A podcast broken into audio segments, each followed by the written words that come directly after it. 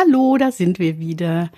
Heute haben wir Sandra Thoms da. Sandra, wir freuen uns sehr, dass wir dich als äh, Interviewpartnerin für unseren Podcast gewinnen konnten. Sandra ist Verlegerin und Geschäftsführerin der BD Media GmbH, einer Verlagsgruppe, der verschiedene kleinere Verlage angehören. Und äh, einer davon ist der Drüers Verlag, dessen Leiterin sie ist.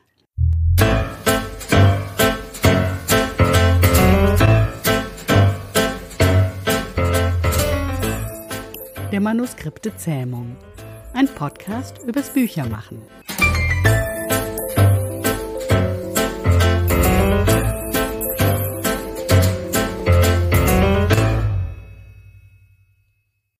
Sandra, erzähl doch mal, wie bist du überhaupt Verlegerin geworden?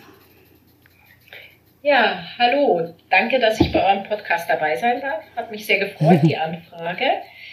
Ähm, ja, wie ich Verlegerin geworden bin, das hat sich so ergeben. Ich hatte mal ähm, Übersetzungswissenschaften und Kulturmanagement studiert, bin über das mhm. Studium beim Springer Verlag, beim wissenschaftlichen Springer Verlag damals gelandet und über verschiedene Stationen in verschiedenen Verlagen, irgendwann beim Brockhaus Verlag. Dort habe ich die leider in der Zwischenzeit wissen wir letzte Ausgabe der Brockhaus Enzyklopädie mitbetreut. Das war damals das mhm. größte Verlagsprojekt im deutschsprachigen Raum. Und als das mhm. fertig war, wurde mir dann gesagt, so, du kannst jetzt bei Brockhaus alles machen, wenn du weißt, wie es geht. Es muss halt nur ein Lexikon sein, wir sind Brockhaus. Ähm, das fand ich ein bisschen schade, denn ich wollte jetzt mal was mhm. anderes als ein Lexikon machen. Also bin ich zum Gewerbeamt gegangen und habe einen Verlag gegründet, den Drüas Verlag. Das Einfach war in der so. Zwischenzeit vor, ja, das war vor 13 Jahren und es gibt ihn immer noch. Mhm. Aber überhaupt auf die Idee zu kommen, einen belletristischen Verlag zu gründen, meine, du hättest ja auch sagen können, ich werde Redakteurin, also ich werbe, bewerbe mich irgendwo anders, werde Redakteurin oder äh, Lektorin oder schreibe selber. Ähm, das äh, liegt ja nicht direkt auf der Hand, oder? Für mich lag es interessanterweise schon sehr auf der Hand, weil ich zum einen jemand bin, der auch gerne Projekte umsetzt und ähm, nachdem ich geholfen hatte, ein so großes Verlagsprojekt umzusetzen, war mir klar, dass egal was auch immer ich im Angestelltenbereich in einem Verlag umsetzen würde, mhm. das würde immer kleiner sein als das, was ich bereits gemacht hatte. Mhm. Also habe ich eine mhm. Herausforderung gesucht, die größer sein würde und das war dann eigentlich nur noch was eigenes zu machen. Aha, und, okay, ja, das ist ja interessant. Das heißt also, ähm, Verlegerin zu werden, da gibt es die verschiedensten Wege dahin, aber wichtig ist, dass man selber ähm, was anpacken will und Projekte umsetzen will und Verantwortung tragen will. Ist das richtig? Ja, wobei das ja nichts Spezifisches für Verleger ist, sondern generell für Selbstständige. Man selbst ist selbst und ständig. Also man ist Mädchen für alles und gleichzeitig Chef von mhm. allem. Man ist für alles zuständig, für alles verantwortlich. Und was auch sehr wichtig ist, was ich in meinem Verlegerdasein immer wieder ähm, kennengelernt habe, man darf nicht meinen, dass man als Verleger nur mit Texten und Literatur und Autoren zu tun hat. Man ist leider mhm. genauso zuständig für Buchhaltung und Abrechnung und Briefe frankieren und was auch alles dazu gehört. Mhm, mh, mh. Ja, jetzt äh, betreust du ja als Verlegerin auch äh, viele Autoren und Autorinnen. Da sind doch sicher auch welche dabei, die, die sagen dann, hm, warum mache ich das nicht, eigentlich nicht als Self-Publisher? Was ist der Unterschied, wenn ich als Verlagsautorin oder als Self-Publisher veröffentliche? Eigentlich ist die Arbeit eines Autoren, äh, einer Autorin mit einem Verlag zusammen eine Arbeitsteilung. Also ich sehe das immer so, der, die Autorin, der Autor bringen ihre Zeit, ihre Kreativität mit dem Text ein und der Verlag mhm. bringt sein Know-how und auch das finanzielle, die finanziellen Mittel ein. Natürlich kann eine Autorin, ein Autor kann das auch ganz alleine machen. Es ist nur richtig viel Arbeit. Autor sein ist ein 100% Job, Verlag sein ist ein 100% Job. Es gibt Menschen, die mhm. schaffen 200% Arbeit. Ich kenne einige Self-Publisher, die machen das extrem toll und äh, die haben meine volle Bewunderung. Aber ich kenne nicht viele, die das schaffen, weil mhm. es einfach ein 200% Job ist. Und äh, man muss sich das Know-how erarbeiten, man muss verstehen lernen, wie funktioniert ein Vertrieb, wie funktioniert Auslieferungslogistik, wie funktioniert Buchhandelsabrechnung, alles solche Themen, mit denen sich auch nicht jeder Autor auseinandersetzen möchte. Zu Recht. Ja, das, das ist, ja auch, das ist ja, wie gesagt, das ist ja dann nochmal ein anderer Job. Und ähm, darum mhm. sage ich immer, es hat beides seine Berechtigung. Es muss wirklich jeder für sich selbst herausfinden, was man sich zumuten möchte und zumuten kann. Ja, also da sind ja auch solche Dinge dabei wie äh, Coverdesign, Lektorat und so mhm. weiter. Das leistet ja auch alles der Verlag eigentlich, ne, sich darum zu kümmern ja. und Leute dafür zu finden und zu bezahlen. Ja, wie ist das eigentlich mit den Rechten? Also als Self-Publisher hat man ja alle Rechte bei sich. Ne? Mhm. Aber als Verlagsautor, wie sieht das da aus? Welche Rechte habe ich, welche habe ich nicht? Wer hat die anderen Rechte? Generell ist es nach deutschem Recht so gemacht, dass das Urheberrecht niemals weggegeben werden kann. Mhm. Ein Autor behält immer zu jeder Zeit sein Urheberrecht. Ja. Mhm. Was ein Autor weitergeben kann, und das ist das, was der Verlag nutzt, das ist das Nutzungsrecht. Ja. Sprich, das Nutzungsrecht, dieses Buch zu vertreiben, zu publizieren. Also eigentlich in den Arbeitsschritten auch ganz einfach, es zu lektorieren, korrigieren, setzen, Coverdesign, verbreiten, vermarkten. Alle diese Rechte, das sind Nutzungsrechte, mhm. die die Autorin oder der Autor dem Verlag weitergibt. Und ähm, durch das Urheberrecht sind aber niemals alle, Fall, alle Rechte des Buches weg. Also es bleibt immer ein, das wichtigste Recht, das Urheberrecht bleibt immer beim Autor. Mhm. Ähm, ich sage das so detailliert, weil, sich, weil ich immer wieder Autoren treffe, die zum einen Angst haben, dass sie alle ihre Rechte weggeben und nicht mehr zurückbekommen. Mhm. Das kann gar nicht sein, weil, wie gesagt, das Urheberrecht können sie rechtlich nicht weggeben. Und zum Zweiten ähm, auch so eine Sache, warum Verlagsverträge so detailliert sind. Man muss halt jedes Nutzungsrecht anfordern. Ich kann zum Beispiel mhm. nicht sagen, ich habe nicht das Recht, einen Text zu bearbeiten. Wenn mir die Autorin, der Autor dieses Recht nicht gibt, dann darf ich ihn noch nicht mal Korrektur lesen.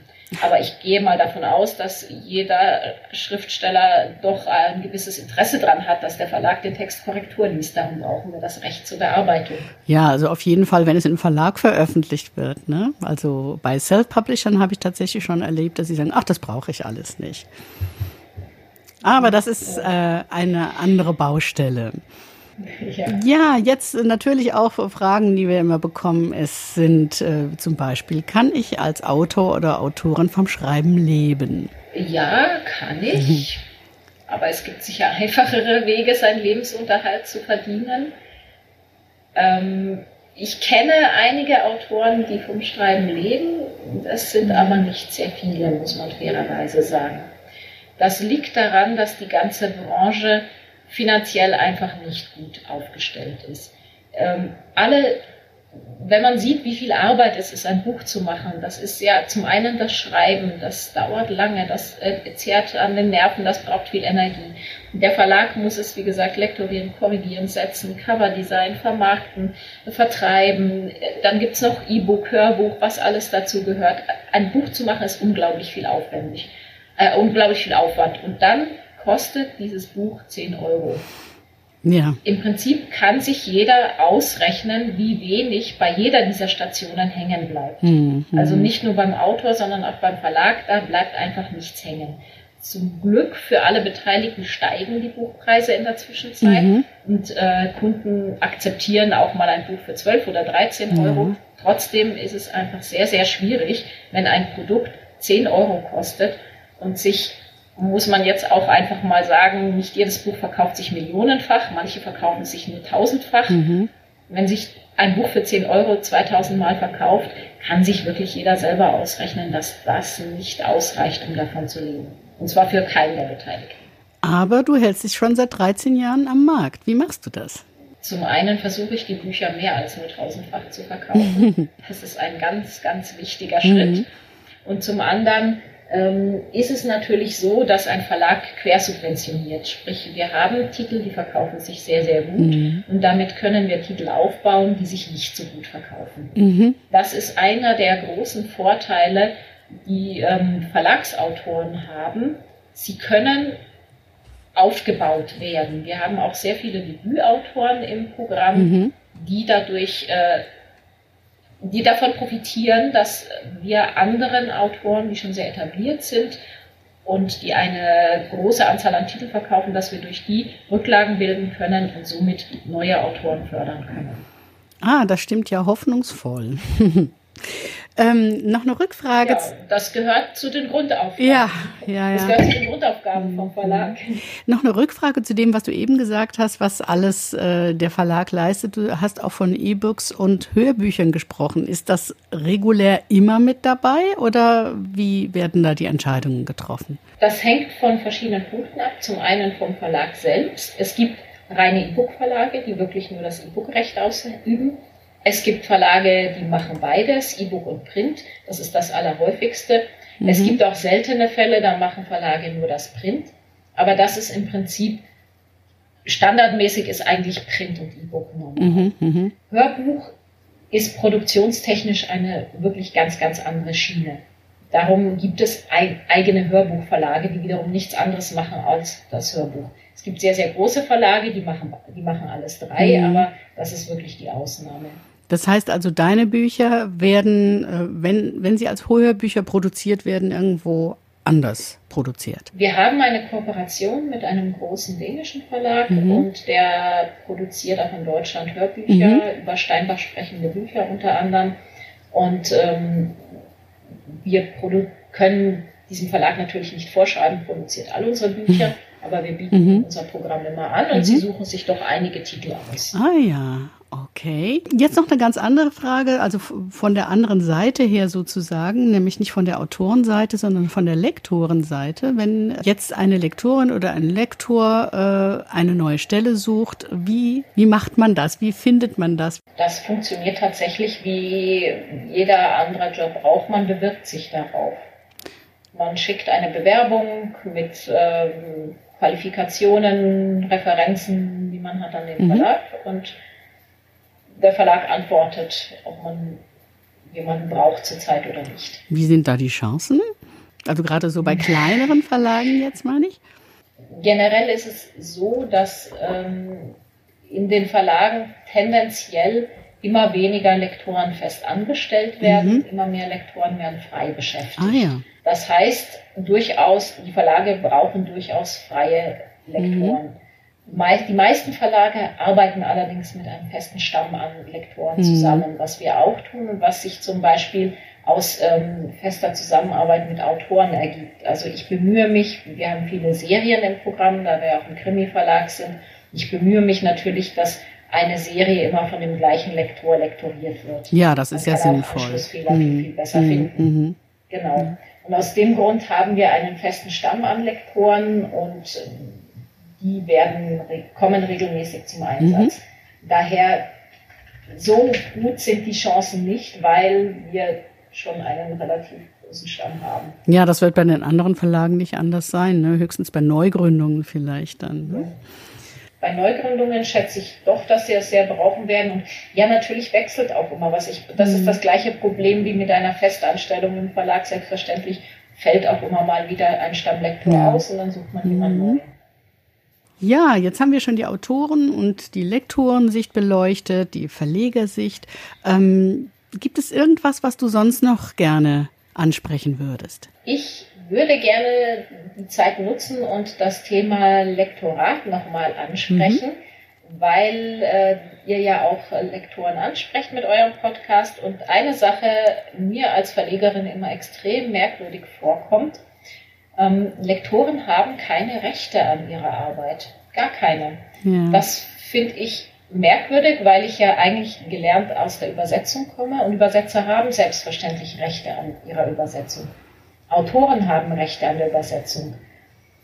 Aber Lektoren haben keine, was dazu führt, dass ähm, angenommen ein Lektor wird von einem Verlag beschäftigt, um einen Text zu lektorieren der Autor und der Verlag entzweien sich oder das Buch läuft nicht so gut und man mhm. beschließt, man löst den Vertrag mhm. auf, dann hat der Autor im Prinzip das Recht, diese lektorierte Fassung des Buches, sofern der Verlag das ihm erlaubt zu nutzen, ohne dass der Lektor jemals wieder irgendetwas von dieser Fassung bekommt. Mhm, mh.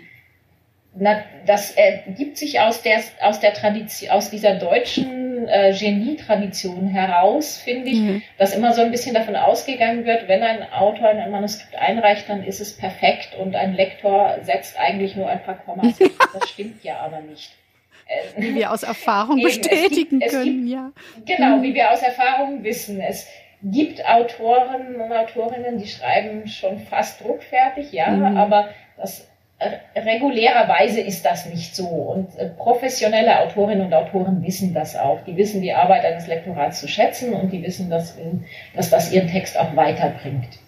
Und ich finde es sehr, sehr schade, dass äh, ein Lektorat dann wegfällt, untergeht. Es ist natürlich auch sehr schwer, mhm. das zu fassen, ja. wie viel Anteil hat ein Lektorat jetzt an einem Text. Das ist mhm. natürlich auch, das ist bei einer Übersetzung einfacher. Das kann man sehr klar beziffern, ja, wie viel Anteil eine mhm. Übersetzung an einem Text hat. Aber ähm, ich finde es trotzdem sehr schade und es fällt mir immer wieder auf, dass Lektoren quasi nach der Tätigkeit außen vor sind. Und das ist auch noch nie ein Thema gewesen ähm, irgendwo, dass man sagt, hier, Lektoren haben auch Rechte und lass uns da mal ein Gesetz machen oder so? Meines okay. Wissens nicht. Hm. Aber ich muss ehrlich sagen, ich habe mich damit auch nicht intensiver auseinandergesetzt, da ich erstmal eher Lektoren suche, die mit uns zusammenarbeiten. Ja, natürlich nicht für die Rechte von Autoren explizit einstehen. Naja, aber dass du dir überhaupt Gedanken zu dem Thema machst, ne, das ist ja schon ganz außergewöhnlich eigentlich. Das habe ich von noch nie von jemand anderem gehört. Also sehr sympathisch von Esthers und meiner Warte aus natürlich. Dankeschön. Ja, ich, ich denke immer, mhm. wir, wir arbeiten ja alle zusammen. Ja. Also das Buch wird mhm. ja nur in Kooperation etwas. Und dann wäre es natürlich schön, wenn alle Beteiligten mhm. auch beteiligt würden. Das ja. ist nur, bei den 10 Euro im Buch ist es natürlich schwierig. Ja, aber wie du ja gesagt hast, steigen die Buchpreise inzwischen etwas, jedenfalls bei den äh, Printbüchern. Ich glaube, bei E-Books ist das noch nicht so. Ne? Mhm. Ähm, also das wollen wir jetzt mal als positiven Ausblick werten fürs nächste Jahr. Und ich mhm. möchte mich ganz herzlich bei dir bedanken, dass du dir die Zeit genommen hast, deine äh, Weisheit mit uns zu teilen. Vielen Dank, liebe Sandra. Ja, ich danke euch für die Fragen und in dem Fall wünsche ich euch noch einen schönen Tag. Danke gleichfalls. Bis dann. Tschüss.